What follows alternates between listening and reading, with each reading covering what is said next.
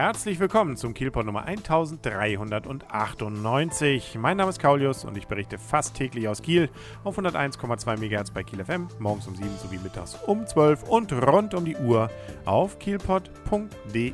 Draußen in Kiel und drumherum, da stürmt es und da kann man ja mal wieder ins Warme, zum Beispiel ins Kino, aber eben auch zum Beispiel ins Schauspielhaus. Und da hatte nämlich an diesem Freitag das zweite Stück in dieser Saison Premiere, nämlich Liebelei von Arthur Schnitzler. Das Ganze stammt aus dem Jahre 1895 und ist eine Art Frühwerk von Arthur Schnitzler. Da war 33, als er das schrieb. Und allem Anschein nach hatte er wahrscheinlich gerade eine unrühmliche Liebe hinter sich. Was weiß ich, was der Auslöser war. Auf jeden Fall hat er sich mit der Liebe auseinandergesetzt und es geht, das muss man leider zugeben, nicht ganz so happy-mäßig aus, wie man es vielleicht sich wünschen würde. Er selber nennt das Ganze ein Schauspiel in drei Akten. Okay, das äh, ergibt sich schon aus der Struktur, aber auch noch ist es eine rührende Tragikomödie ja, so richtig viel Komödie, finde ich, ist da jetzt nicht. Es ist aber viel Tragik drin. Nämlich, wir haben Christine. Christine ist verliebt in den Fritz. Das ist jetzt ja noch nicht so schlimm. Der Fritz allerdings, der liebt nun wiederum ein bisschen wohl auch die Christine, aber eben auch noch eine verheiratete Frau.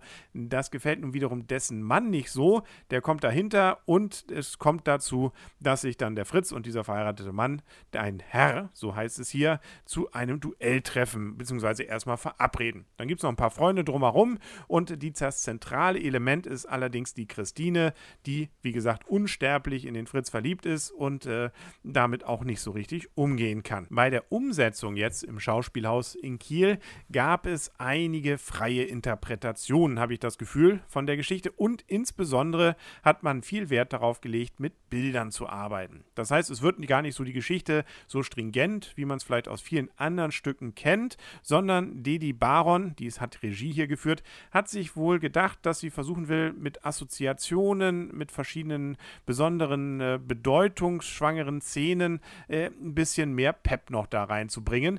Und äh, zumindest jetzt aus meiner ganz persönlichen Sicht ist das äh, mal gelungen, mal weniger. Was auf jeden Fall ich persönlich erstmal wieder sehr nett finde, ist das Bühnenbild. Da ist zwar nicht viel, außer eine so langsam spitz nach hinten zulaufende Bühne, Ah, ja, und noch ein bisschen was äh, drumherum, so ein paar äh, Holzgestänge, äh, die wohl so auch Zimmer darstellen sollen. Das Interessante daran ist aber auch noch, am Ende gibt es so eine durchsichtige Scheibe, auf die verschiedene Projektionen erfolgen. Und die sollen wohl, so zumindest meine eigene Interpretation, so ein bisschen das unterstreichen, was gerade auf der Bühne passiert, beziehungsweise auch die Gedankenwelt der einzelnen Protagonisten ein wenig klarer stellen.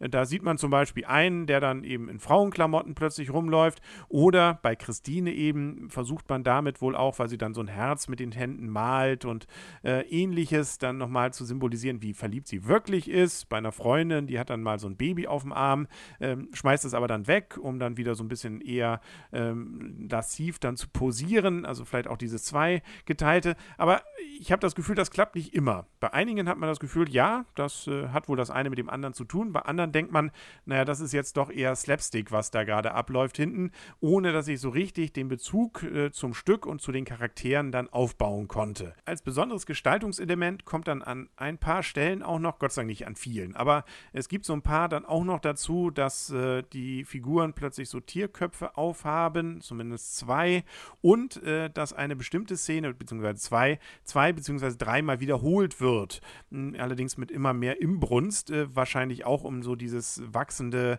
äh, Verwirrtsein und äh, die, die Desillusion oder sowas ähnliches dann da auszudrücken. Fand ich allerdings zumindest bei dem einen, wo es das dritte Mal dann kam, kam, ähm, so dass ich dachte, na gut, ich hatte schon begriffen, das reicht dann an dieser Stelle auch. Das Stück selber ist übrigens relativ kurz, nämlich eine Stunde 15 Minuten nur. Da hat Othello noch nicht mal so richtig angefangen, in die Schlacht einzugreifen. Und schauspielerisch gibt es auf jeden Fall, meines Erachtens zumindest, nicht zu meckern. Die neue Jessica Ohl, die ja schon bei Othello eine kleine, kleine Nebenrolle hatte, die trumpft jetzt hier richtig auf, hat die Hauptrolle, nämlich spielt die Christine und das macht sie richtig klasse. Also gerade dieses Verliebtsein, aber auch dieses, äh, ja, dann eben mehr und mehr fast dem Wahnsinn verfallen hinsichtlich dieser Liebe, das bringt sie richtig gut rüber, indem sie auch immer mehr dann an ihren Strumpfhose da rumknabbert und dies mehr und mehr zerreißt.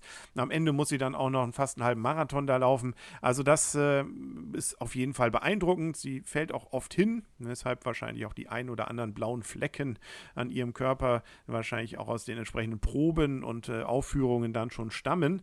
Da, wie gesagt, also aber durchweg alles gute Schauspieler wieder, alles gut dabei. Auch der Herr, den kennt man ja schon aus Othello, Immanuel Hum, da hat er richtig geglänzt. Hier hat er allerdings nur einen sehr, sehr kurzen Auftritt. Aber der bleibt auf jeden Fall im Gedächtnis und ist für das Stück nicht ganz unbedeutend. Ein klein wenig Live-Musik gibt es auch, nämlich vom Cembalo, was auch da immer mal wieder Protagonisten dann mit in die Tasten greifen, äh, wahrscheinlich auch irgendwas zu sagen hat, äh, was ich aber nicht immer so richtig entschlüsseln konnte. Es gibt auch noch so eine Art Orgie, die dargestellt wird. Und da finde ich, das ist äh, ziemlich interessant, dann eben auch mit diesen eher abstrakten Bildern dann dargestellt. Also jetzt äh, darf man nicht erwarten, dass da alle blank ziehen, zum Glück, wie ich finde, sondern es ist etwas anders dargestellt. Aber will ich auch jetzt gar nicht zu viel verraten. Ja, man merkt so ein bisschen, ich bin hin und her gerissen. Ich habe mich auf jeden Fall bei dieser eine Stunde, 15 Minuten auf gar keinen Fall gelangweilt und war immer gespannt, was jetzt als nächstes passiert.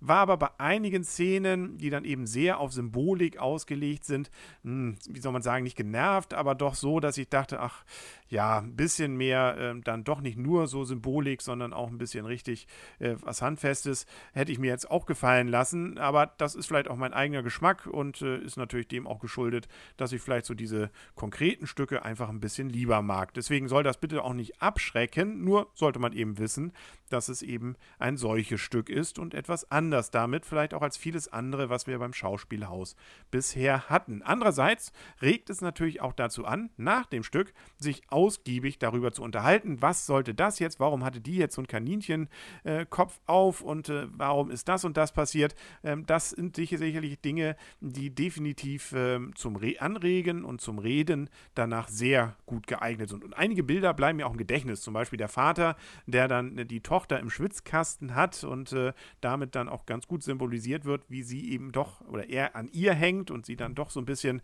unter seinen Fittichen hat. Also, wie gesagt, das äh, sind Sachen, die sicherlich äh, hier auch dieses Stück mit prägen. Und deswegen, also auch von meiner Seite, sicherlich eine gewisse Empfehlung mit kleinen Einschränkungen. Ich persönlich fand Othello immer noch deutlich besser, aber der Applaus am Ende bei dieser Premiere zeigte, dass es dem Rest des Publikums allem Anschein nach richtig gefallen hat. Der war nämlich nahezu frenetisch und begeistert und äh, das ist ja auch schon mal ein gutes Zeichen.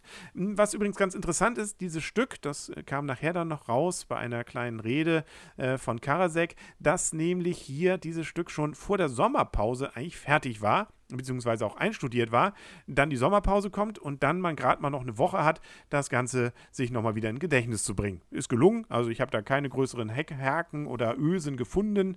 Das äh, scheint also durchaus ein praktikabler Weg zu sein. Und am Ende des Stücks gibt es übrigens nochmal einen richtigen Paukenschlag. Da will ich jetzt nicht zu viel verraten, aber auch der wird wahrscheinlich im Gedächtnis bleiben. Es hat sich gezeigt, dass insbesondere Jessica Ohl hier also eine richtig tolle Verstärkung für das Ensemble vom Kieler Schauspielhaus ist. Wir freuen uns also auf weitere neue Premieren. Im Ende November wird es dann The Rocky Horror Picture Show sein. Also mal wieder was ganz anderes, eigentlich ein Musical. Wie das dann wirkt und ob sich das dann lohnt, auch besucht zu werden, ja, das gibt es dann auch wieder zu hören hier beim Kielpot. Wenige Minuten, na, sagen wir mal wenige Stunden nach der Premiere. Bis dahin wünscht alles Gute, euer und ihr, Kaulius. Und tschüss.